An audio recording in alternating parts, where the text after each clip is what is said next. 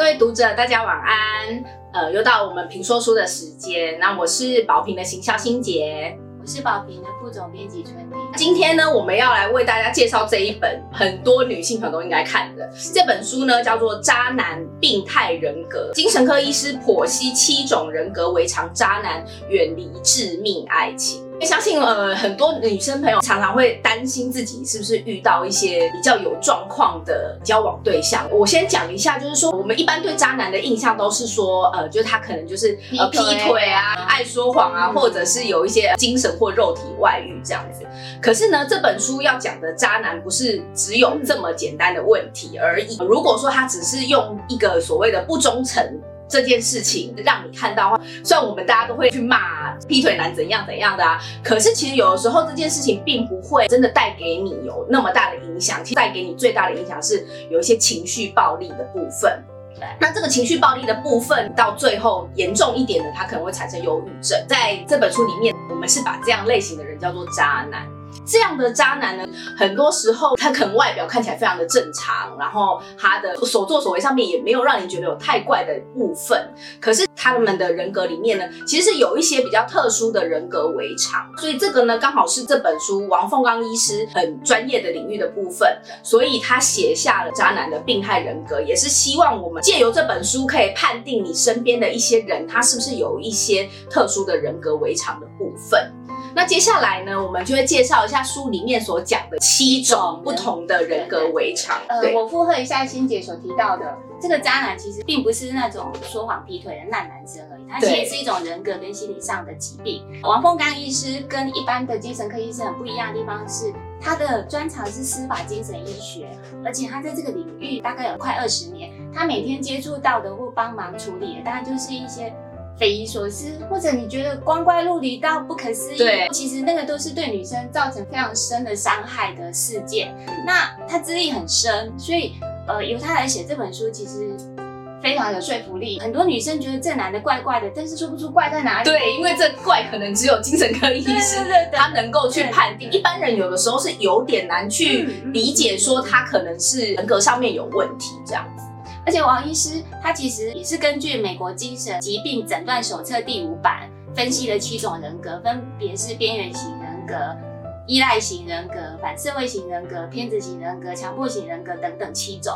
那呃，这七种人格特质，他们的每个点其实不太一样，但他们有三个共同的特质，就是超级的自我中心，非常的没有同理心，没错。然后其实是非常本位主义的，对，主要是他们就是比较关注自己啦，所以没有在管说身边的人怎么样，所以身边人往往会因为这样的感觉非常的痛苦。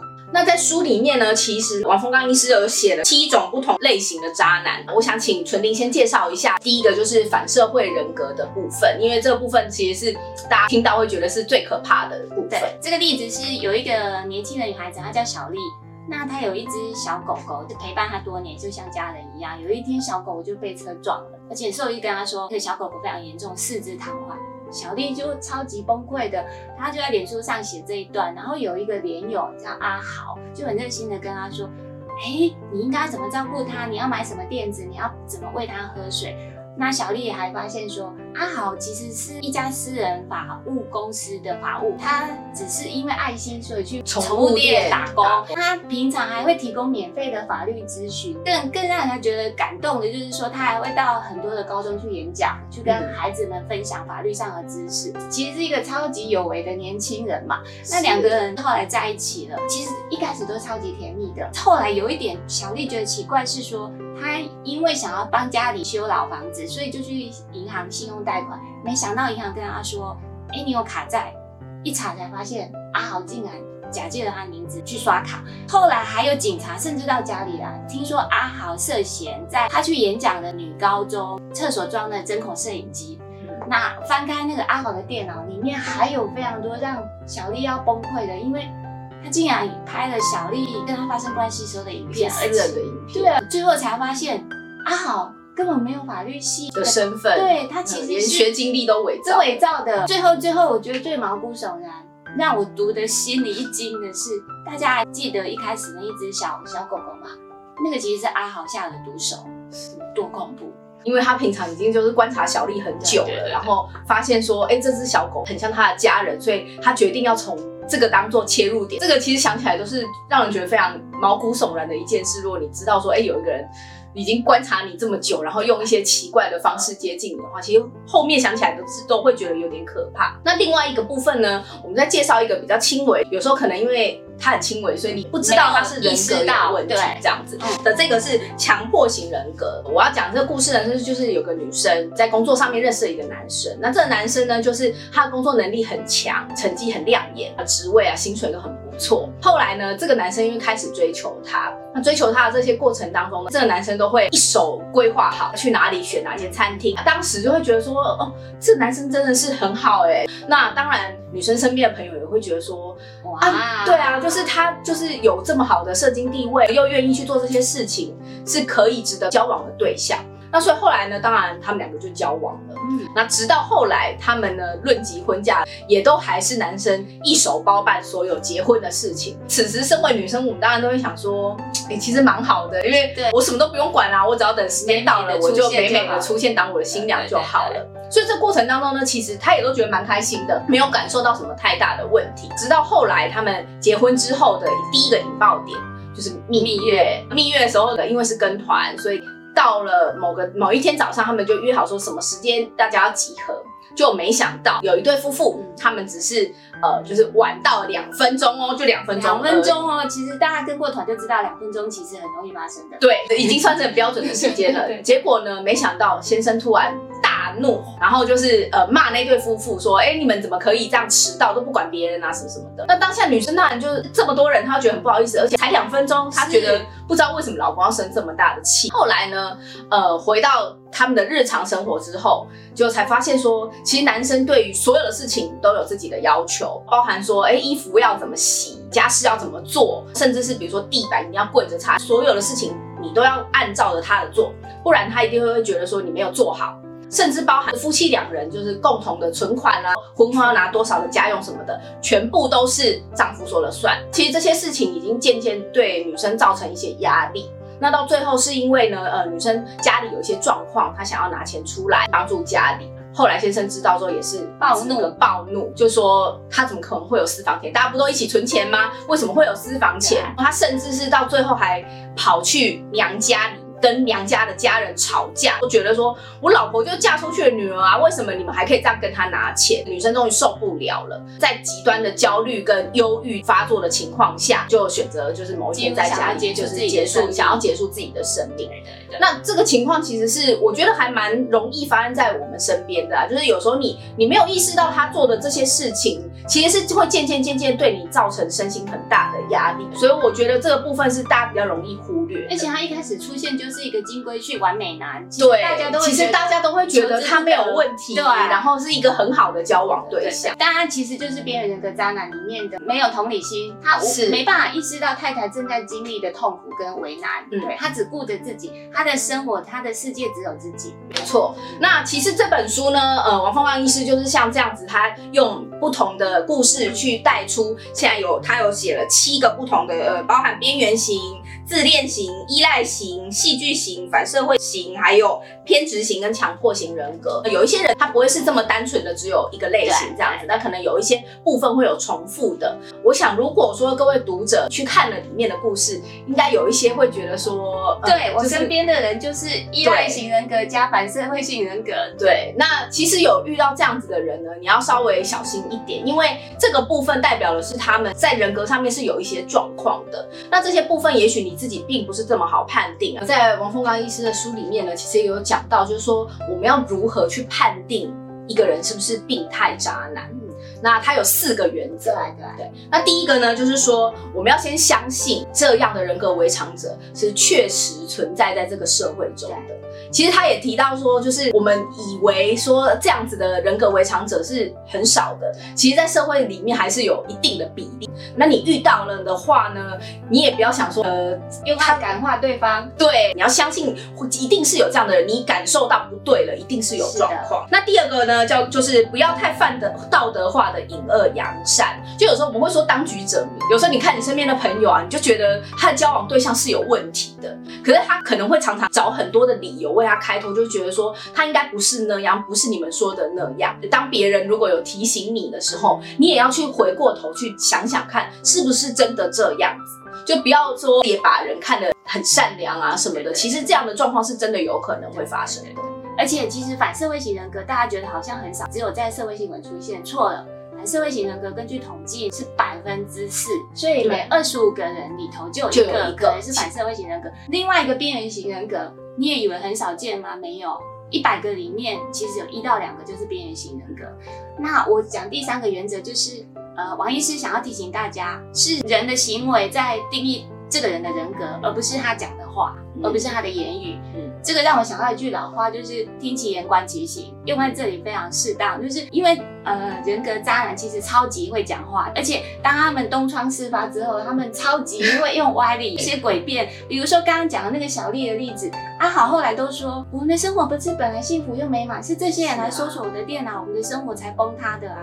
而且你知道我去演讲的时候多受欢迎吗？大家都喜欢。对，其实我们没有错，错的是外面的人，类似这样的诡辩。那第四个原则就是人际界限。嗯，其实。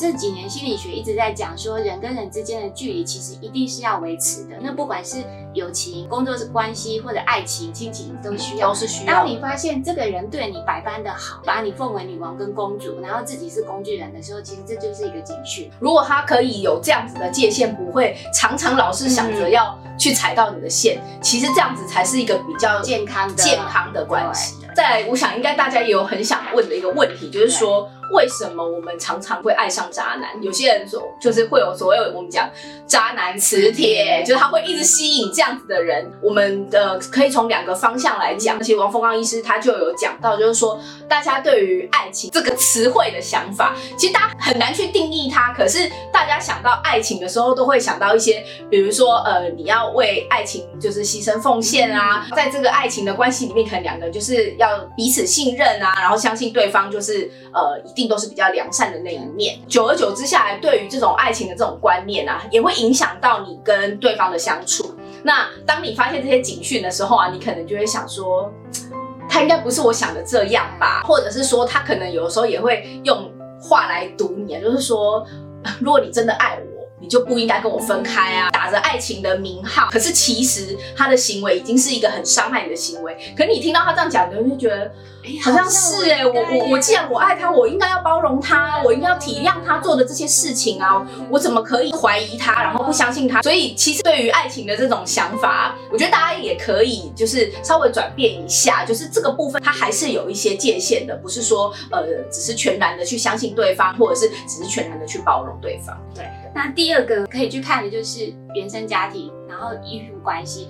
大家都听过说酒鬼的女儿之后可能会嫁了酒鬼，嗯，这个其实非常诡辩，就是这个女儿因为爸爸喝酒，一定是没办法给她完整的爱跟关心，但她后来却会嫁给酒鬼，选择酒鬼。比较表象的解释是说，她其实。已经习惯熟悉这样的相处模式，嗯，但比较深层的其实就是他的原生家庭并没有给他足够的自尊跟安全感。这两个特质有多重要？自尊就是说要意识到你一个人活在世界上，其实就是值得被珍视的、被疼爱的、值得被爱的，不能有任何人可以去操控你、凌虐你、欺负你。你要有这样的自信跟意识。那安全感其实就是小时候。父母如果暂时离开你的身边，其实你不会感到不安跟害怕，因为你知道你是被爱着的。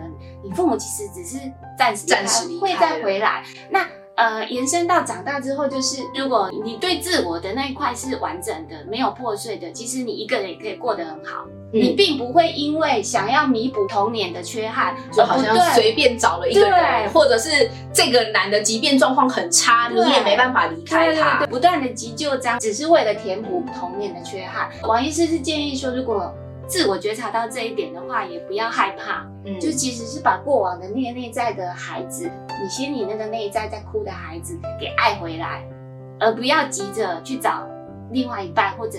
找亲密关系，因为还是得先回到自己身上这样子。对，那接下来呢，我们最后要讲的一个部分啊，就是如何与渣男安全分手，这个是很重要的。对，所以大家一定要记得。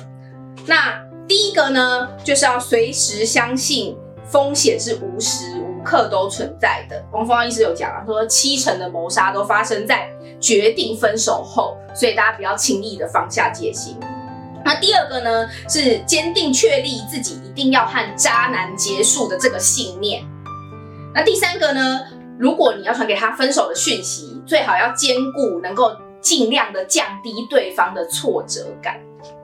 那第四个呢，是别再争论谁对谁错了，因为这个是没有意义的事情。对，第五个是让对方尽量有足够的支持系统，例如朋友或家人，因为失恋渣男也会很痛苦。第六个是你呀，就算有更好的对象，就女孩们有更好的对象，请千万千万不要在此刻尽量延缓，不要刺激了渣男。第七个就是你自己也要找到一个缓冲防御，就是呃可以帮忙你的，可以倾听你的人，但是千万别找一个同年龄的男性友人，因为这个一样一样会刺激到他。那最后一个就是你要了解平常对方他处理挫折的方式是什么，如果他的没有任何处理挫折的能力，那你更需要更少小心。对对对，你要用尽方式保护自己，然后你也不要相信任何跟他的互动。其实我们都在讲啊，就是一个劈腿的渣男啊，其实大家比较没有那么紧张。但是如果你是遇到像这样有人格违常状况的人的话呢，其实是比较需要担心的。那大家也要知道，就是呃，我们在我们亲密的关系当中啊，其实是应该要互相的尊重，而不是有一些操控啊、剥削啊。这个部分的一种倾斜，所以当大家如果能够意识到你们在关系当中呢，已经开始有一点这种倾斜的状况发生的时候呢，其实你的心里就要响起警钟。希望呢，大家透过这一本书呢，可以去观察一下身边的人究竟是不是有这样的状况，也希望大家呢都能够尽量避免再去遇到这样子。有一些人格问题的人，好，那今天的介绍呢就到了这边结结束。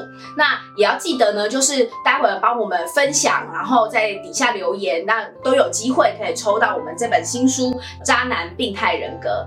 谢谢大家今天的收看，谢谢。